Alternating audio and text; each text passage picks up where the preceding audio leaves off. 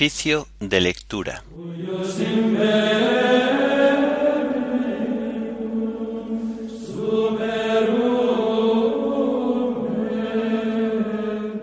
Memoria obligatoria de San Luis Gonzaga. Himno del común de santos varones, desde que mi voluntad. Antífonas y salmos del miércoles de la tercera semana del Salterio.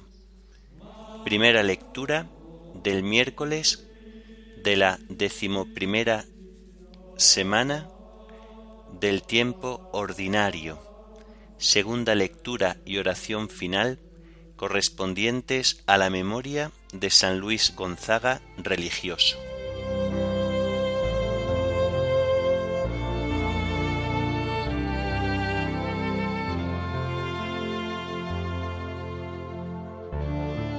Señor, ábreme los labios, y mi boca proclamará tu alabanza. Aclamemos al Señor en esta celebración de San Luis Gonzaga. Aclamemos al Señor en esta celebración de San Luis Gonzaga.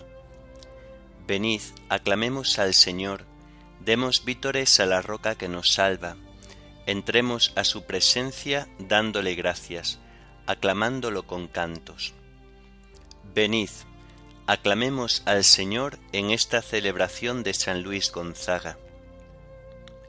Porque el Señor es un Dios grande, soberano de todos los dioses, tiene en su mano las cimas de la tierra, son suyas las cumbres de los montes, suyo es el mar porque Él lo hizo, la tierra firme que modelaron sus manos.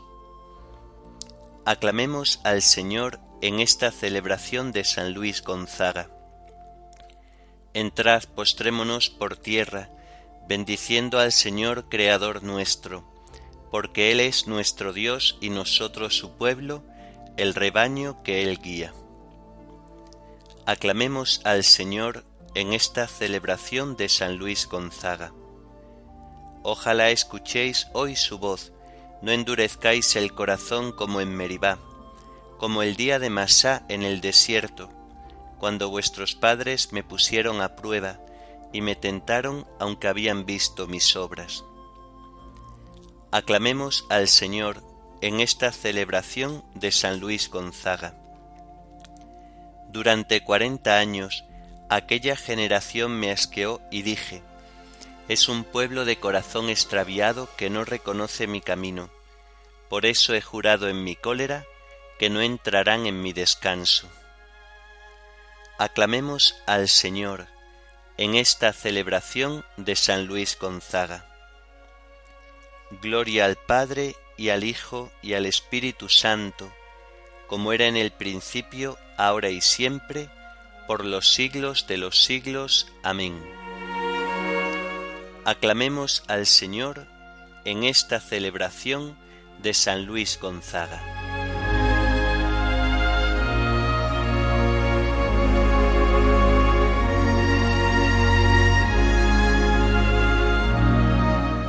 Desde que mi voluntad está a la vuestra rendida, conozco yo la medida de la mejor libertad. Venid, Señor, y tomad las riendas de mi albedrío. De vuestra mano me fío, y a vuestra mano me entrego, que es poco lo que me niego, si yo soy vuestro y vos mío. A fuerza de amor humano, me abrazo en amor divino, la santidad es camino que va de mí hacia mi hermano. Me di sin tender la mano para cobrar el favor. Me di en salud y en dolor a todos y de tal suerte que me ha encontrado la muerte sin nada más que el amor. Amén.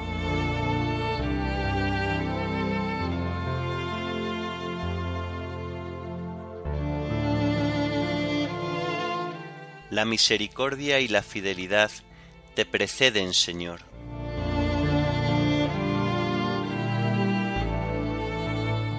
Cantaré eternamente las misericordias del Señor, anunciaré tu fidelidad por todas las edades, porque dije, tu misericordia es un edificio eterno, más que el cielo has afianzado tu fidelidad. Sellé una alianza con mi elegido, jurando a David mi siervo. Te fundaré un linaje perpetuo, edificaré tu trono para todas las edades. El cielo proclama tus maravillas, Señor, y tu fidelidad en la asamblea de los ángeles. ¿Quién sobre las nubes se compara a Dios? ¿Quién como el Señor entre los seres divinos? Dios es temible en el consejo de los ángeles, es grande y terrible para toda su corte. Señor de los ejércitos, ¿quién como tú? El poder y la fidelidad te rodean.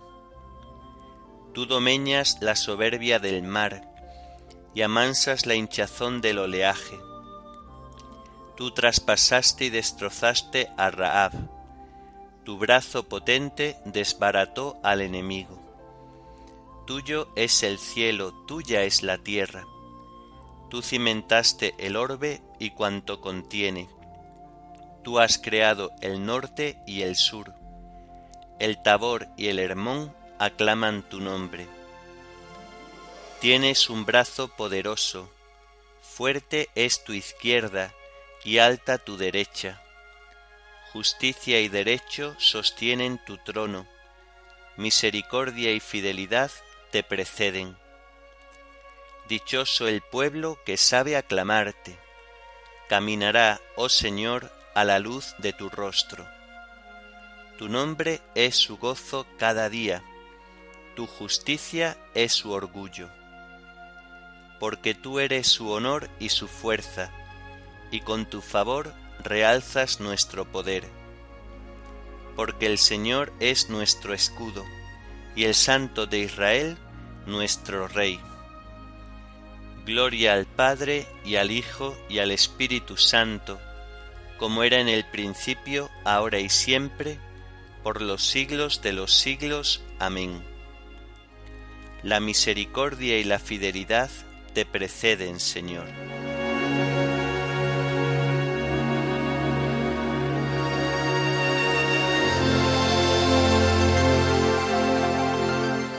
El Hijo de Dios, nació según la carne de la estirpe de David.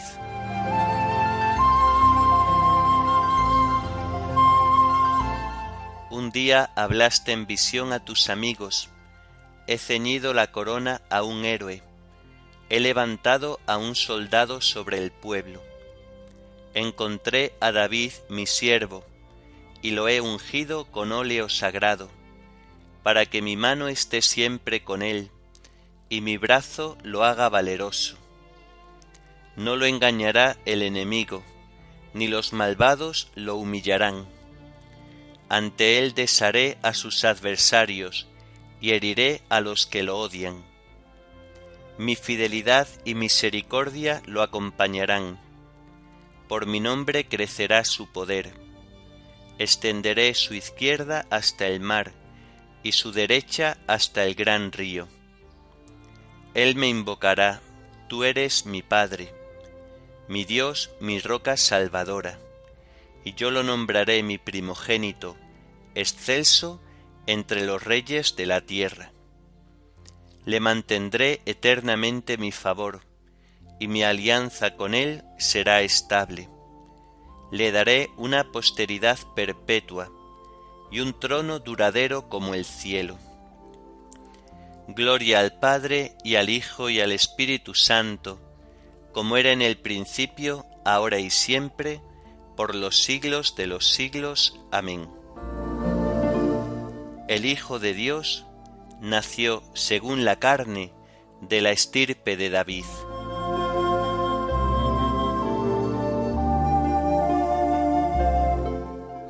Una vez a David mi siervo, tu linaje será perpetuo.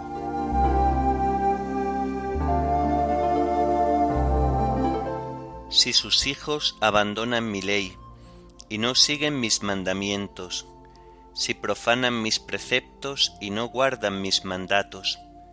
Castigaré con la vara sus pecados y a latigazos sus culpas, pero no les retiraré mi favor ni desmentiré mi fidelidad. No violaré mi alianza, ni cambiaré mis promesas. Una vez juré por mi santidad no faltar a mi palabra con David. Su linaje será perpetuo, y su trono como el sol en mi presencia, como la luna que siempre permanece. Su solio será más firme que el cielo. Gloria al Padre y al Hijo y al Espíritu Santo, como era en el principio, ahora y siempre, por los siglos de los siglos. Amén. Juré una vez a David mi siervo, tu linaje será perpetuo.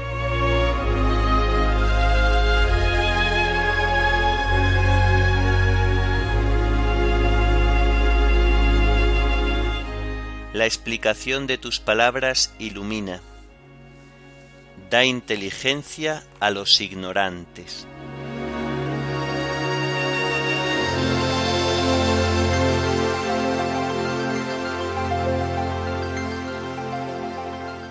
Del libro de los jueces. En aquellos días los madianitas, los amalecitas y los orientales se aliaron, cruzaron el río y acamparon en la llanura de Jezrael. El espíritu del Señor se apoderó de Gedeón, que tocó a rebato, y Abiezer corrió a unírsele envió mensajeros a Manasés, y se le unió. Luego a Aser, Zabulón y Neftalí, y también ellos vinieron a unírsele. Gedeón dijo a Dios, Si realmente vas a salvar a Israel por mi medio, como aseguraste, mira, voy a extender en la era esta zalea. Si cae el rocío sobre la lana, mientras todo el suelo queda seco, me convenceré de que vas a salvar a Israel por mi medio, como aseguraste. Así sucedió. Al día siguiente Gedeón madrugó, retorció la lana, exprimiéndole el rocío, y llenó una cazuela de agua. Entonces Gedeón dijo a Dios, No te enfades conmigo si te hago otra propuesta. Haré solo otra vez la prueba con la zalea que sólo ella quede seca y en cambio caiga rocío sobre el suelo. Así lo hizo Dios aquella noche. Sólo la zalea quedó seca, mientras que cayó rocío en todo el suelo. Jerubal, es decir, Gedeón, madrugó con su gente y acampó junto a Fuentemblor. El campamento de Madián les quedaba al norte junto a la colina de Moré, en el valle. El Señor dijo a Gedeón, Llevas demasiada gente para que yo os entregue Madián. No sea que luego Israel se me gloríe diciendo, Mi mano me ha dado la victoria. Vas a echar este pregón ante la tropa.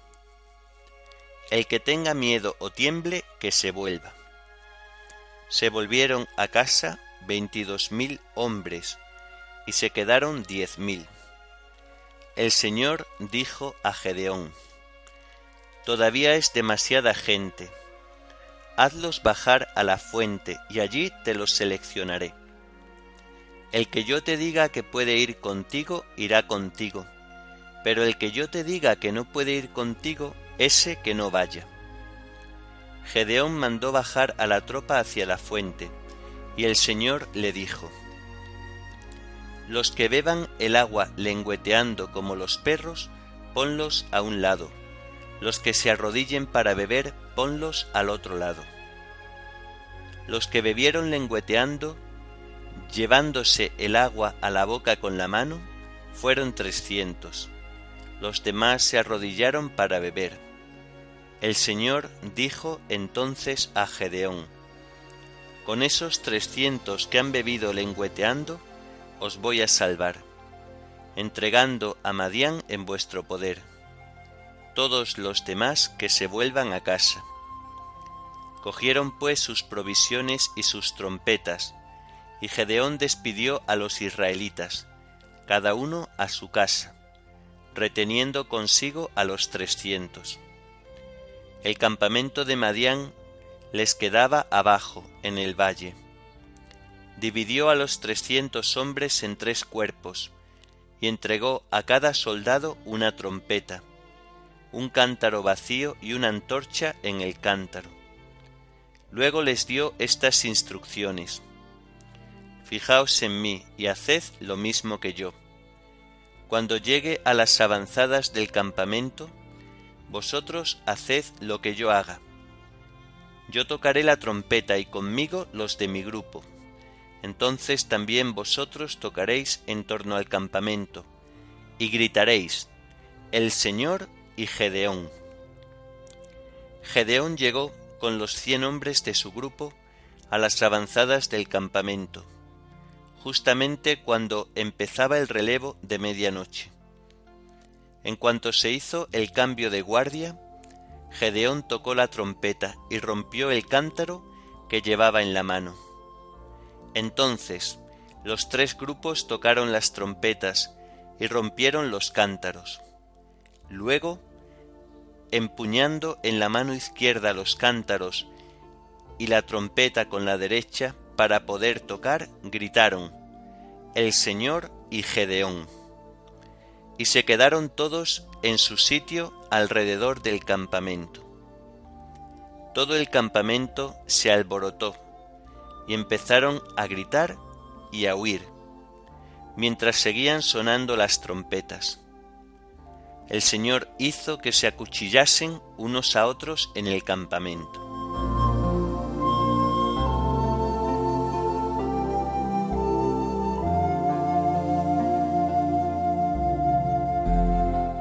Lo débil del mundo lo ha escogido Dios para humillar el poder, aún más. Ha escogido la gente baja del mundo, lo despreciable, lo que no cuenta, para anular a lo que cuenta de modo que nadie pueda gloriarse en presencia del Señor. Lo débil del mundo lo ha escogido Dios para humillar el poder, aún más. Ha escogido la gente baja del mundo, lo despreciable, lo que no cuenta, para anular a lo que cuenta, de modo que nadie pueda gloriarse en presencia del Señor. El Señor derriba del trono a los poderosos y enaltece a los humildes, de modo que nadie pueda gloriarse en presencia del Señor.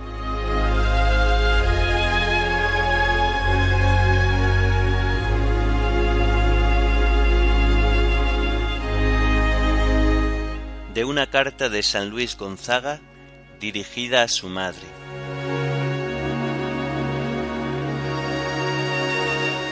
Pido por ti, ilustre Señora, que goces siempre de la gracia y del consuelo del Espíritu Santo.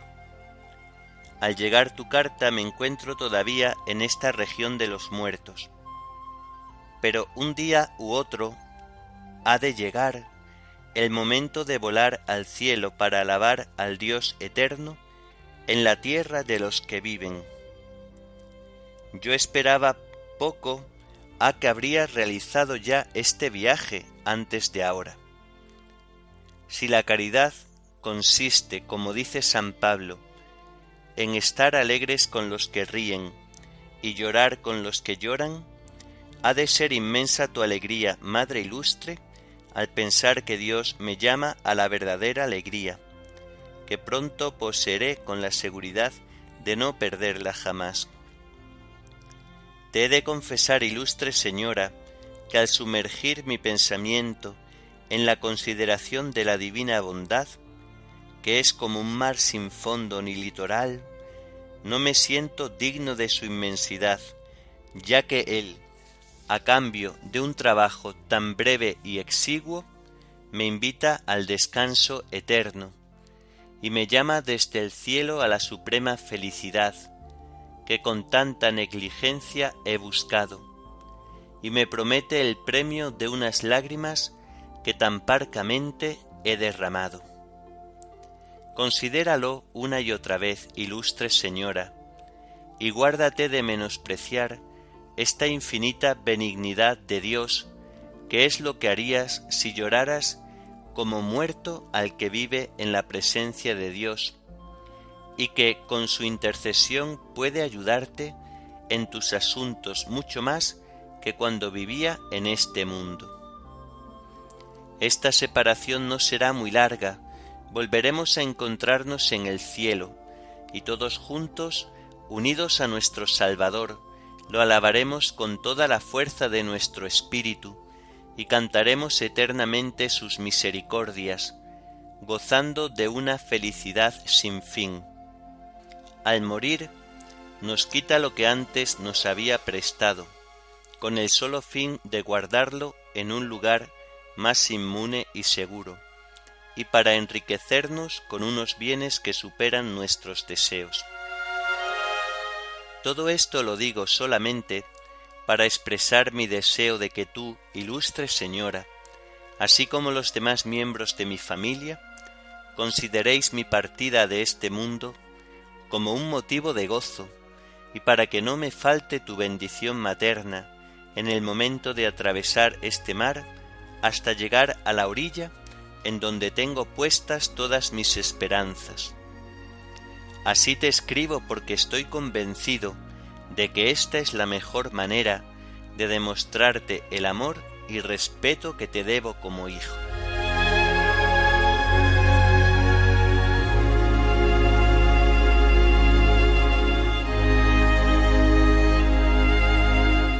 Me aceptaste por mi inocencia, Señor, me mantuviste siempre en tu presencia. Me aceptaste por mi inocencia, Señor, me mantuviste siempre en tu presencia. Prefiero el umbral de la casa de Dios a vivir con los malvados. Me mantuviste siempre en tu presencia. Oremos. Señor Dios, dispensador de los dones celestiales, que has querido juntar en San Luis Gonzaga una admirable inocencia de vida y un austero espíritu de penitencia. Concédenos por su intercesión que si no hemos sabido imitarle en su vida inocente, sigamos fielmente sus ejemplos en la penitencia. Por nuestro Señor Jesucristo, tu Hijo, que vive y reina contigo en la unidad del Espíritu Santo, y es Dios por los siglos de los siglos. Amén. Bendigamos al Señor, demos gracias a Dios.